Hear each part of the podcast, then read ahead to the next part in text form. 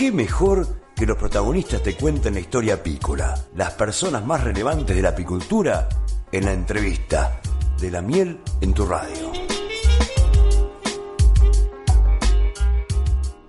Continuamos con el programa y es un verdadero gustazo recibir en los micrófonos de la miel en tu radio a Natalia Bulacio Cagnolo, licenciada en biodiversidad, graduada ya por 2004 en la Facultad de Humanidades y Ciencias de la Universidad Nacional del Litoral, doctora en Ciencias Biológicas, graduada en 2011 en la Facultad de Ciencias Exactas y Naturales de la Universidad Nacional de Mar del Plata. Es una referente en lo que refiere a sanidad apícola en el programa INTAPROAPI, integrante del INTAPROAPI y también eh, de un tiempo a esta parte eh, en su área está trabajando fuertemente con eh, todo lo que tiene que ver con los controles del PEC, ¿no? El pequeño escarabajo de la colmena, conjuntamente con otros organismos estatales, entre ellos el SENASA.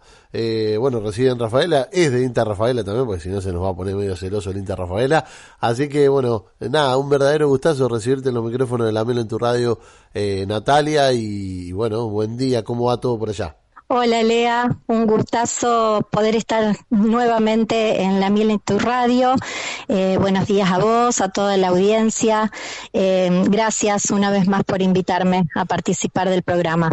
No, no, no, el gusto es nuestro y, bueno, teníamos ganas de, de conversar eh, un poco sobre lo que fue tu participación en la Filapi 2022, pero también anclado, ¿no? En lo que, en lo que refiere a la participación del programa eh, en la misma, ¿no? Bueno, primer, en primer lugar, ¿cómo viviste esta Filapi? Digamos, hacía ya dos años que no se hacía. Eh, ¿Qué te generó y, y cuál crees que es el, el, primer balance que haces del evento? ¿no? Bueno, en principio yo creo que fue un, un evento que convocó a muchos productores, principalmente de Perú, pero había de, la región, de Latinoamérica, había muchos investigadores también.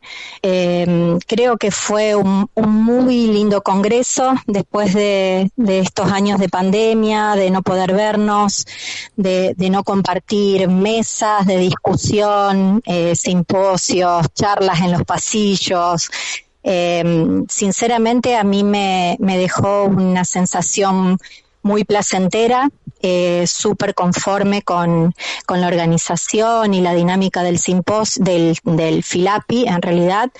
Em, y bueno, eso, eh, simplemente comentar que valió la pena todo el sacrificio y todo el esfuerzo de, los organizadores, del comité local, del comité de Filapi. Eh, salió todo bien, perfecto. Vos estuviste, eh, además de dar charlas y conferencias, también estuviste en mesas referidas a la sanidad, referidas al PEC. Eh, ¿Es correcto esto? Sí, eh, yo presenté un, una, estuve en plenario, sí, junto con, con el doctor Randy Oliver, eh, donde presenté eh, un trabajo que hicimos junto con la eh, la magíster eh, Andrea Ignace de Formosa.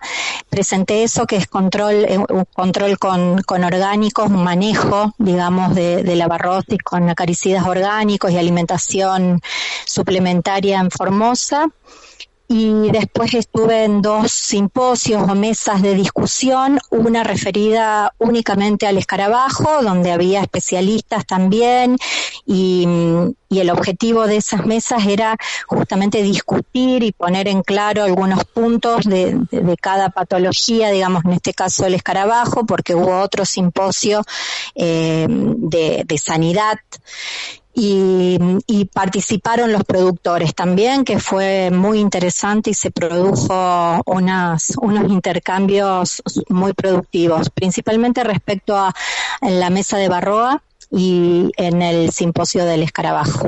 ¿Cuáles fueron algunas de esas, si recordás, no, algunas de esas devoluciones enriquecedoras en torno a qué, a los métodos de control, a, a, la colocación de, bueno, no, a la colocación, sino al tiempo de duración de, la utilización de los acaricidas, al manejo. Y con respecto a, Barroa Lea, es comentarte que mm, yo me vine con una impresión diferente a, la que fui. Em, la mayoría de los productores que participaron de ese simposio eran peruanos. Y, mm, y, hay falta, falta mucho conocimiento, falta muchas eh, estrategias de manejo para el control de barroa, así que los intercambios que se fueron dando fueron básicos, desde qué acaricida, eh, qué acaricida poner, qué, en qué momentos, la importancia de las curvas de, ingreso de recursos, ¿no? De, néctar y polen para ajustar eh, los controles sanitarios, eh, qué monitoreos va a hacer, cómo se hacen esos monitoreos. Eh, sinceramente fue muy productivo, yo creo que ellos estuvieron eh, conformes y pudieron canalizar la mayoría de las dudas. Eh, es más, era de una hora y media y estuvimos mucho más tiempo discutiendo, así que creo que fue muy productivo para ellos. Sí, ahora recuerdo que a mí me tocó estar en Perú capacitando en distintos lugares, en, en, Huanchaco recuerdo, y la, la, apicultura es muy artesanal, este, inclusive donde no hay una infraestructura, capaz que ha mejorado ahora con el tiempo y ojalá que eh, la Filapi le dé ese impulso, pero falta de muchos insumos, no tienen la accesibilidad para comprar cera, muchos cuadros, viste, eh, dejan que nazca la cera natural, digamos, una apicultura muy, muy, muy vieja, tradicional, que bueno, acá en la Argentina creo que ya no existe, eh, por suerte. Sí. Y con respecto a, la, a, tu charla y a las otras mesas, ¿cuáles, ¿cuáles fueron por ahí los idas y vueltas que se generaron con, ya sea profesionales de otros países o apicultores? Eh, bueno, en general las plenarias que son un poquito más grandes, donde hay mayor volumen de gente en, los salones, no hubo demasiado intercambio, eh, sí muy puntuales, por ejemplo, con respecto, bueno, Barroa se llevó todos los títulos como siempre, los virus también, hubo plenarias sobre virus que nuestro programa, eh, los profesionales que participan del programa de, de apicultura, eh, presentaron una, una plenaria sobre, sobre virus, también muy interesante. Ahí es como que los productores empezaron a abrir un poquito más los ojos porque eh, no, no sabían nada de esta asociación de Barroa con, con virus, entonces las preguntas pasaban por allí, digamos, de del daño, cómo pueden evaluar los daños y, la importancia de, poder eh, controlar Barroa para que ciertos virus no se expresen. Bueno, todas unas cuestiones que me dio la sensación que para ellos era nuevo. Entonces aportó mucho. Yo creo que por eso te digo que este Filapi para mí fue muy enriquecedor para el sector apícola.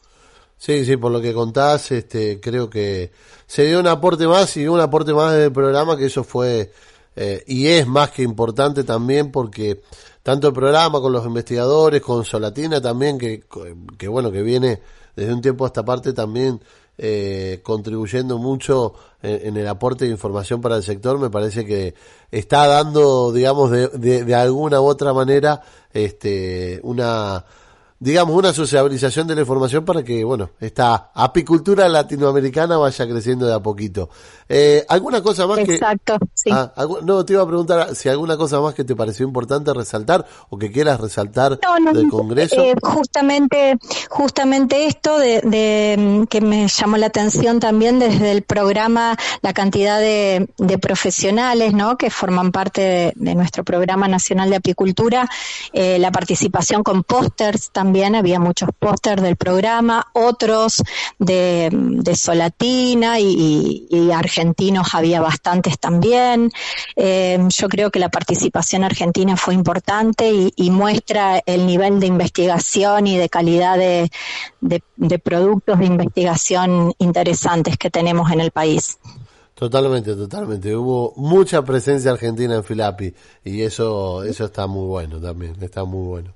Eh, bueno, eh, de mi parte agradecerte el contacto con la Mena en tu radio, agradecerte siempre que estás ahí del otro lado, siempre eh, con mucha generosidad para compartirnos toda la info que tengas en, relación a participación de eventos o a investigaciones o a trabajos que, que viene haciendo vos con, con todo el equipo de Rafaela.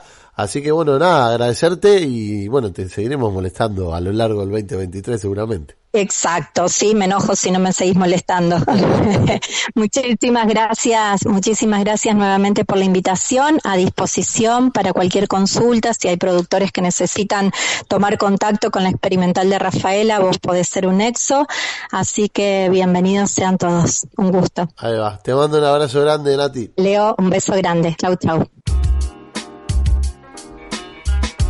La palabra del protagonista en la entrevista La miel en tu radio.